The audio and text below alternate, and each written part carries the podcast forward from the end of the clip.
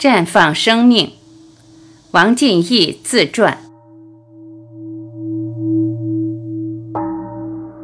案例分享：我这二十年，李某军。二十年前，也就是两千年，因一次身体不适，到大同三医院做检查，其实就是一个乙肝病毒携带，就是乙肝五项是大三阳，其他如肝功能等指标全部正常。也是我当时无知，什么也不懂，被医生把我说成是肝硬化。想起当时我是多么的恐惧和绝望，我只好去肝病专科医院，也就是大同市传染病医院治疗。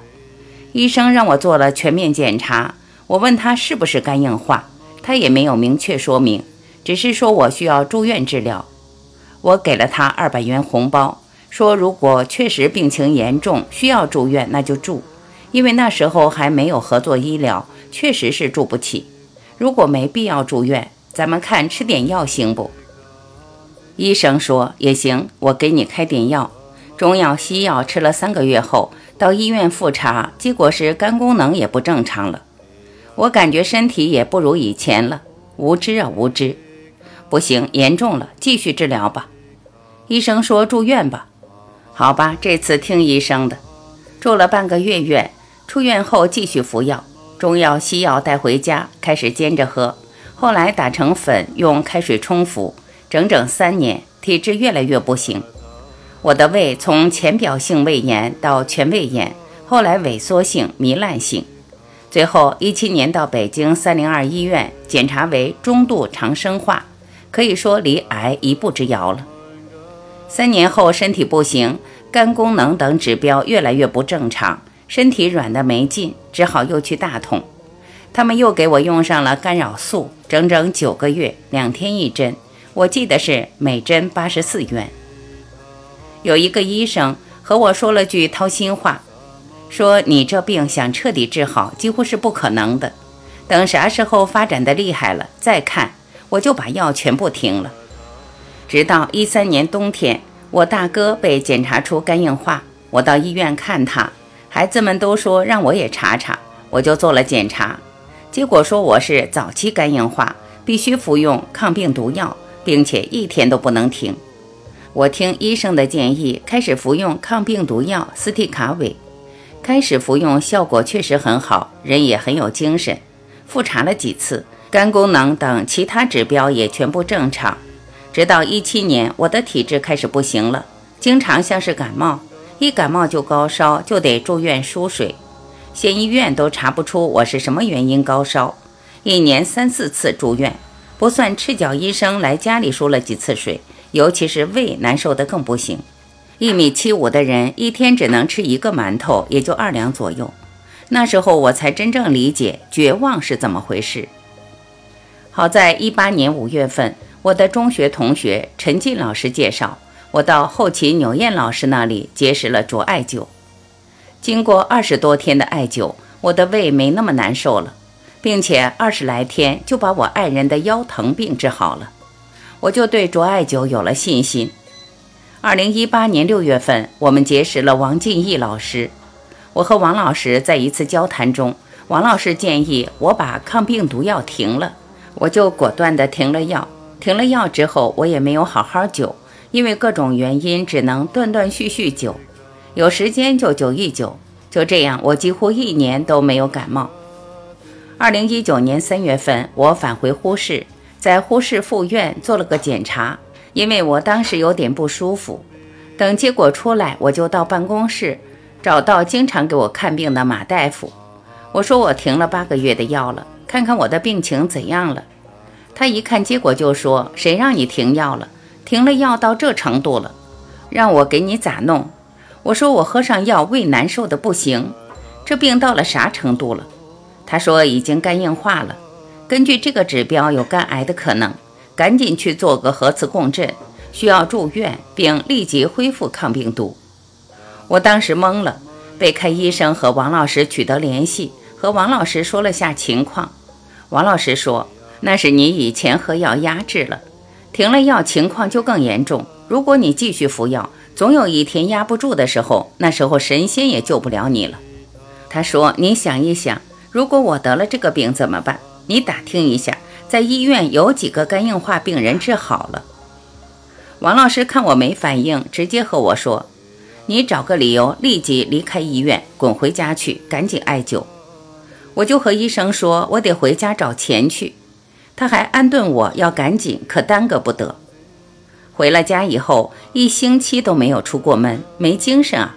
王老师说：“三分之一的人是吓死的，三分之一的人是治死的。”我就吓得够呛。如果再去住院，估计出来的时日是少了呀。回来就开始灸，每天六零的艾条四到五支，连续灸了两个月，感觉有点精神了。后来我爱人地里忙，我只能自己给自己灸。一天一支或两支六零，直到七月下旬。听说王老师要来内蒙讲课，我已经连续灸了四个月了，想去医院做个检查看看怎样。虽然王老师说咱们中医不看指标，但我心里头还是不踏实。看看控制住了吗？根本没想这么短的时间能好转。能控制住，就说明艾灸有作用，它就能好转。我就这样想。到七月二十五号，我到医院已经是下午了。医院下午不做化验，我就挂了个普通门诊，想把检查单开出来。我把三月份的检查单拿出来，让医生照我三月份的单子开。以前检查的啥，现在开啥，我想看看情况怎样了。他说：“你已经是肝癌了，还不做其他检查，开个核磁共振查一下。”我说：“我不做，你就照我三月份的单子开就行了。”他还有点不高兴了，在我的坚持下，把单子开了出来。第二天结果出来，肝功能完全正常，其他都有好转。我挂了个专家号，让他看哪个严重。他说是三月份的严重，现在有好转。现在不是没有肝癌，肝硬化都不是。当时在场的其他病人听了我的情况，都说我停药还挺好了。我就和他们说，我接受了另一种治疗方法。是艾灸治好的。医生听到这些话时就说：“李军，你不要以为有点好转就沾沾自喜。我告诉你，你还得抗病毒，不然还会朝肝硬化方向发展。”我说了句“好吧”，就出了医院。后来经过近一年的艾灸，我的身体特别棒，又能吃了，一顿饭就三到四个馒头。今年我还种了一百八十亩地。感谢王进义老师的卓艾灸，感谢我的老同学陈进老师，感谢纽燕老师经常来我家里给我卓酒和指导，感谢所有传播卓艾灸的全国各地的老师们。浴火重生记，李忠虎。周围的人会发现我近来变化不小，最明显的是喝酒，冬泳两大爱好都戒掉了，不那么爱热闹了。说话声音都比以前低了不少，整个人好像变了一个人。这都源于一场突发的，到现在都还不知道名字的疾病。二零二零年十二月五日是星期五，晚上无聊，招朋友两人小酌，大约饮白酒六两，一切正常，回家正常休息。凌晨三点多醒来，顿觉天旋地转，浑身疼痛，头不敢抬。因口渴，强忍头晕难受，起床到客厅倒水喝，感觉胃酸上翻，呕吐两小口，回到卧室床上，再次感觉胃部上翻难忍，爬床边呕吐后卧床休息，挨到天亮，头晕症状越加强烈，一直到中午十三点以后，头不敢动，滴水未进，浑身疼痛，尤其是左腿膝盖，根本不敢碰。从床上下来，走到北边房间，仅仅十多步的路程，我扶着墙挪了好几分钟。躺床上，让爱人用两支四零艾条灸后，稍有好转。爱人当即打电话向王进义老师求助。王老师考虑到正值大雪节气，怕我难以忍受中途颠簸，让人开车送到宜阳。下午十五点左右赶到，立即用两支六零艾条为我施灸。王老师看到我后背、臀部肩阔背宽，但臀部较小，属于根基不牢，且两腿根部结合处有道较深的缝隙。他说我头晕原因在于脑供血不足，双腿及腰部疼痛即为强直前期症状。对此症状，当年中西医均无行之有效的治法。王老师说：“我此次得病与常年冬泳，体内积累大量寒气有关，加之饮酒过量，恰逢节气时，人的抵抗力较弱，疾病因势而发。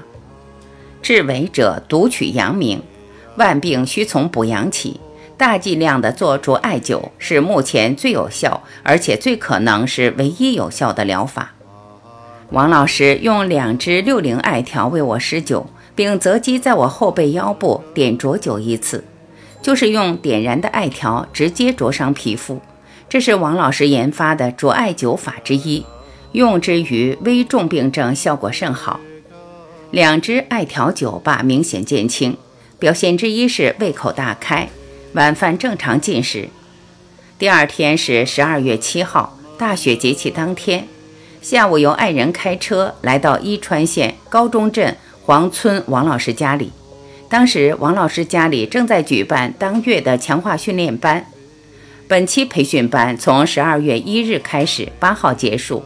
来自东北、江苏、四川、内蒙、山东和河南省内的三四十位骨干学员齐聚于此，现场在思想和技术两方面进行强化训练。那几天。我的艾灸瘾可真是过透了。当天下午开始到九日下午，连续三天，每天早上、上午、下午或晚上，有两人同时在我背部、头部联合灸九支六零艾条，效果良好，头晕症状明显减轻，腰疼腿疼大为缓解。不间断九到十二日，共灸七天，病情基本消除，实现浴火重生了。此次突发状况让我瞬间清醒不少，得以自我审视自己的身体状态，看来并不像自我以为的那样强壮。要知道，在周围同事和朋友眼里，我就是中年人里好身体的典型代表，我自己也一直以此自诩。最有辨识度的是我的冬泳，在宜阳冬泳界，我可算是赫赫有名。从2008年至今，一年四季游泳不断。尤其是进入数九寒天，我耐寒的优势表现得淋漓尽致。入水时间之长，无人能比。连续三年，冬天连一条秋裤都不穿，没穿过羽绒服、棉袄之类，脚上没穿过靴子。感冒根本不存在，就是有个伤风、鼻塞之类的，不用管它。第二天照常下水游泳，最多两天，身体健康如常。这些在我看来颇值得夸耀的表现，恰恰为中医所反对。其实这也是我对中医不十分认可的地方。这一回病来如山倒，带给我的感受是外人难以体会的。我发现根本没有感同身受这回事，绝对是真理。我发现就一个身体保持平衡，头不晕，顺顺利利的走路。这个在所有人看来都是天经地义的事情，其实并没有那么容易。这种感觉让我回想起父亲晚年。父亲晚年，他的持续性头晕，他的无助，他对生活的厌烦，原来就是这种滋味。说真的，我甚至因此理解了有些人的自杀。与其这样难受，不如来个痛快。与在这样状态下生活相比较，死亡并没有那么可怕。这回发病，让我真正亲身体会了王老师灼艾灸的威力。说真的，真应该用手机把自己当时的状态和一步一步变好的全过程录下来，存到那儿随时看一下，提醒自己曾经身体那么虚弱，心里那么悲观，灼艾灸又是怎么让自己变成另一个样子的？浴火重生，在别人只是个形容词，在我却是发生在身上的真实。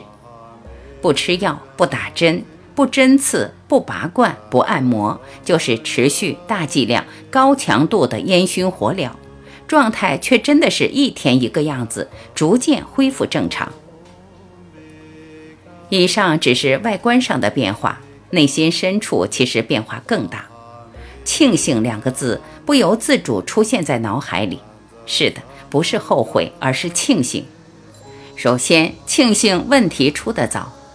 近些年来，尤其是冬泳之后的耐寒、有精神，甚至是酒量不小，让自己在身体管理方面非常自信。对妻子不要冬泳之类的反复劝告，根本听不进去。幸亏这次身体出毛病，使我不得不反思，不得不自我审视。之前一直坚持的观念，真的都对吗？对中医，对卓艾灸，我本来就比较认可。这次身体出毛病，让我对自我的评价瞬间清醒了，知道自己没那么强壮。外强中干是客观的自我评定，让我放下骄傲的心，认真听取王老师的意见，把多年来形成的生活习惯，在是否伤阳这个尺子面前进行检验反省。伤阳的，如冬泳、如饮酒、如贪凉，都要坚决改掉。现在我虽然已年过五旬，相对百岁人生来说还很年轻，趁早出问题，趁早改。其次，庆幸自己认可着艾灸。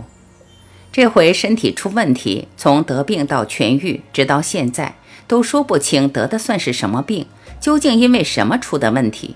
说实话，对于这种病人都说不清原因的病，搁往常，搁绝大部分人，毫无疑问直奔大医院而去。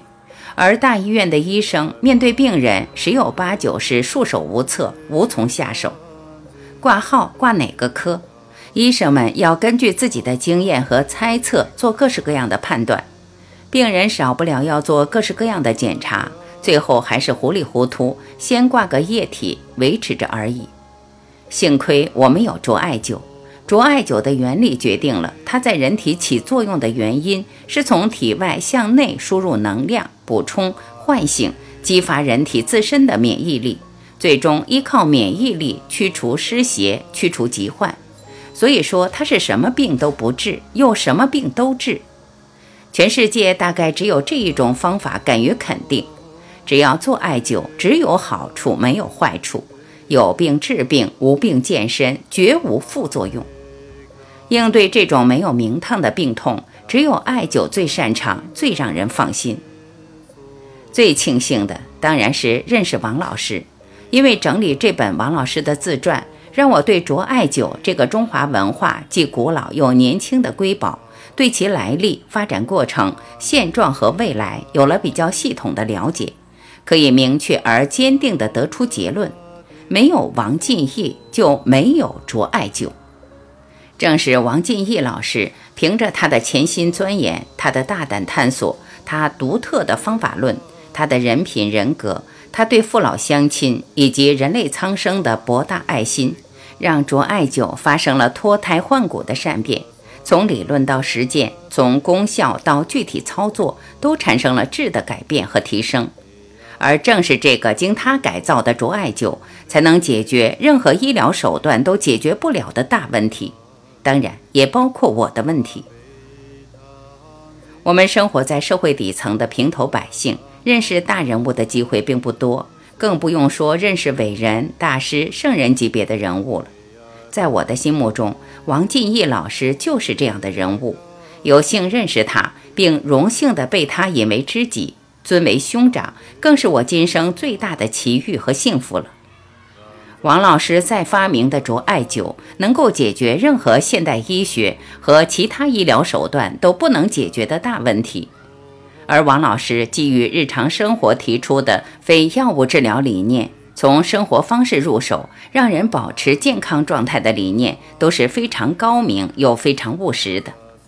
我相信他的学说，如果能够更快、更多地传播到世界各地。一定能使更多的家庭、更多的人民受益，这是一件造福全人类的大事。怎样高估其意义都嫌不足，值得我用余生投入进去，尽自己的绵薄之力。我的人生已经走进了下半场，余生的使命已经确定，追随王老师和他以及众多的有心人、有缘人一道，把王老师的学说传播开去，造福全人类。李忠虎于二零二一年六月五日。